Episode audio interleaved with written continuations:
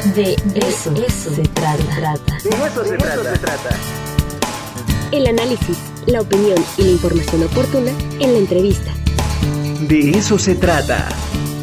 Y bueno, ya está conectado, ya está conectado el doctor eh, Jesús Márquez, que estamos con él desde hace varias semanas tratando el tema de nuestra universidad. Iniciamos con la historia en el contexto de la autonomía universitaria. Y bueno, pues le damos la bienvenida al doctor Jesús Márquez. ¿Cómo está, doctor?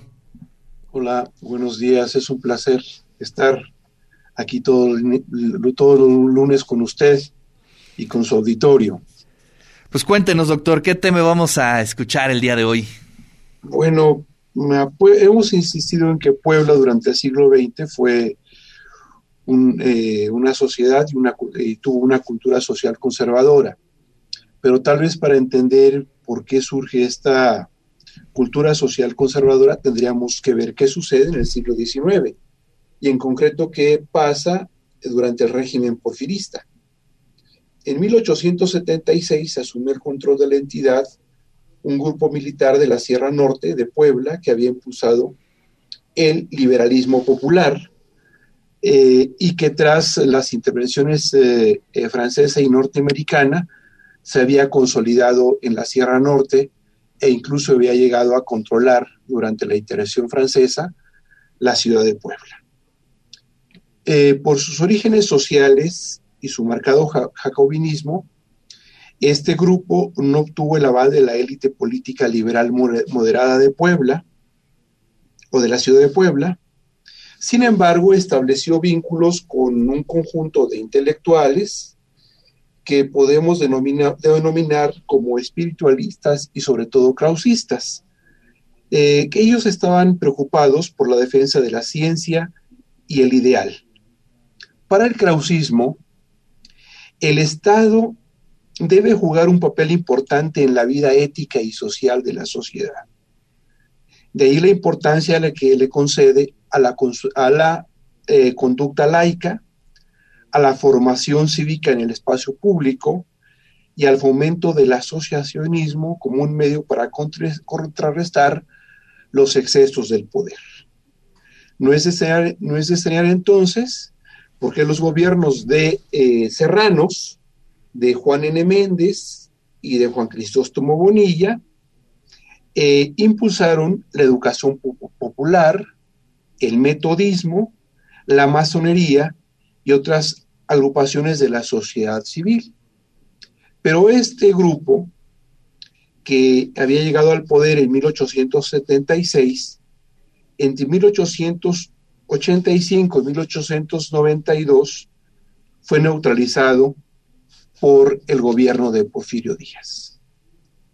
En 1892 llegó a la gubernatura Muncio P. Martínez y llevó a cabo el control político de la entidad poblana.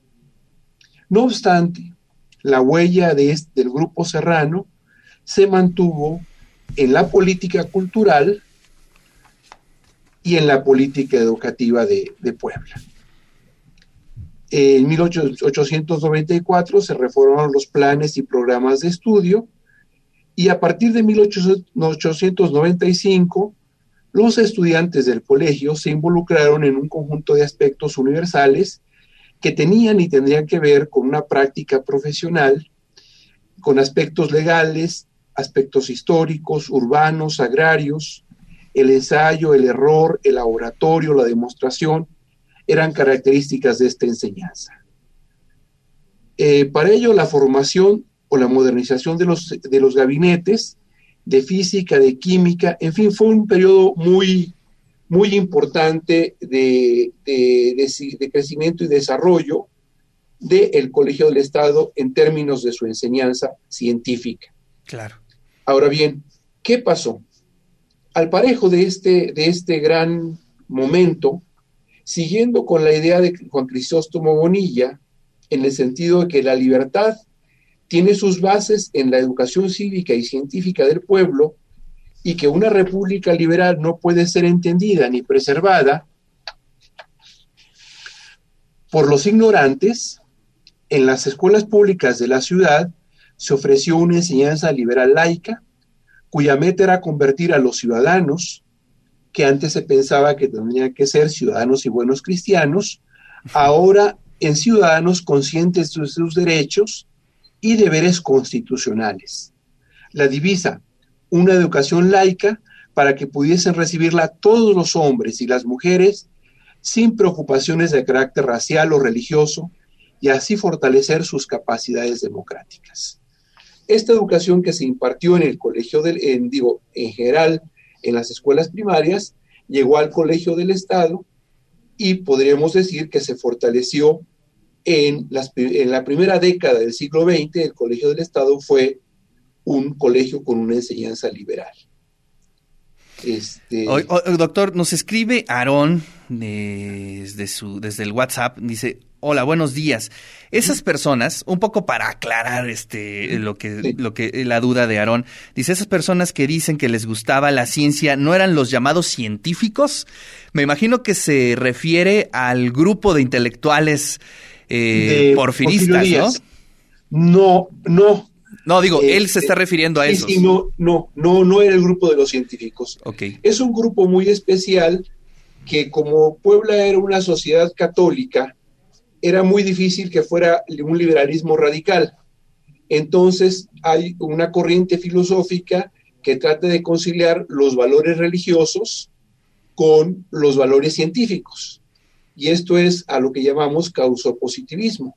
O sea, es un positivismo como el que planteaban los científicos de Porfirio Díaz, pero está vinculado con el ideal religioso que acá en este, en este sentido ya no es tanto la fe, sino el ideal en la humanidad.